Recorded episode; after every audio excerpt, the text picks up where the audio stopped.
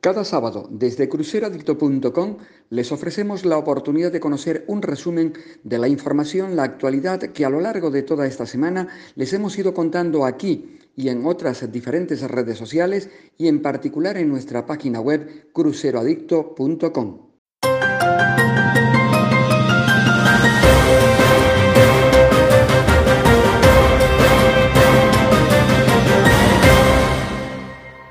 Comenzaba el mes con otra noticia que apuntaba al optimismo a pautas que ofrecen una imagen de una pronta reanudación de cierta normalidad para los cruceros.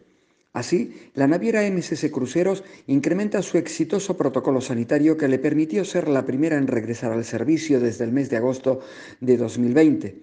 Y lo ha hecho comenzando un programa de vacunación de COVID-19 en toda su flota y para todos y cada uno de los miembros de sus respectivas tripulaciones por lo tanto un elemento adicional para garantizar la seguridad que viene ofreciendo esta compañía de cruceros. Naviera que al mismo tiempo iniciaba itinerarios de siete días por el Mediterráneo con un segundo barco, el MS eh, Seaside, al igual que lo hacía un primer buque de Costa Cruceros, el Costa Esmeralda.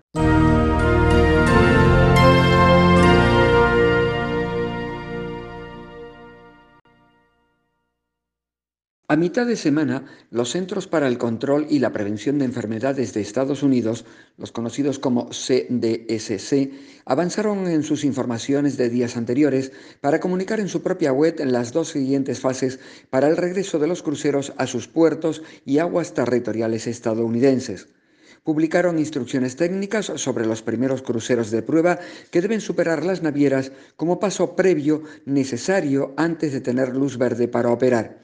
Cada compañía debe notificar los requisitos y solicitar una aprobación para realizar un viaje de prueba al menos 30 días antes de la fecha en la que se proponga realizar la simulación.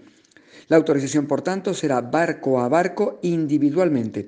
Entre algunas de las condiciones que afectarán a los cruceristas están la desaparición de los buffets de comida y que las excursiones serán tipo burbuja, organizadas por la propia naviera.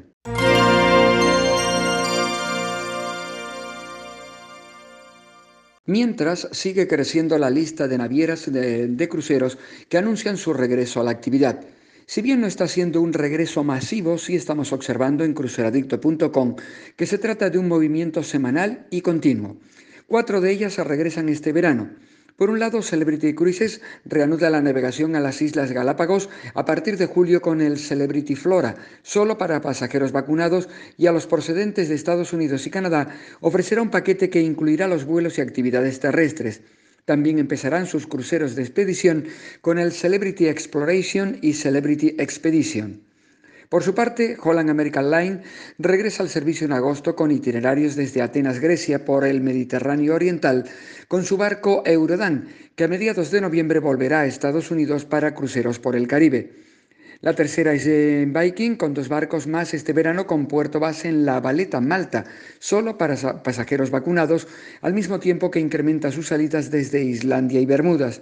Y finalmente, también Oceanía Cruises desde el 29 de agosto con el barco Marina que hará itinerarios por el norte de Europa desde Copenhague, igualmente solo para viajeros vacunados.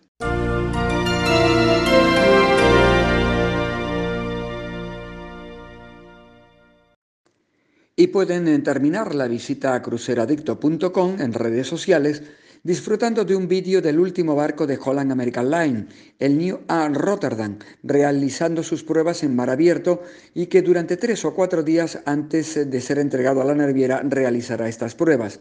Durante este proceso, todos los oficiales e ingenieros están a bordo y prueban al límite las posibilidades del barco, incluyendo su máxima velocidad de navegación, frenados en seco o giros de 180 grados.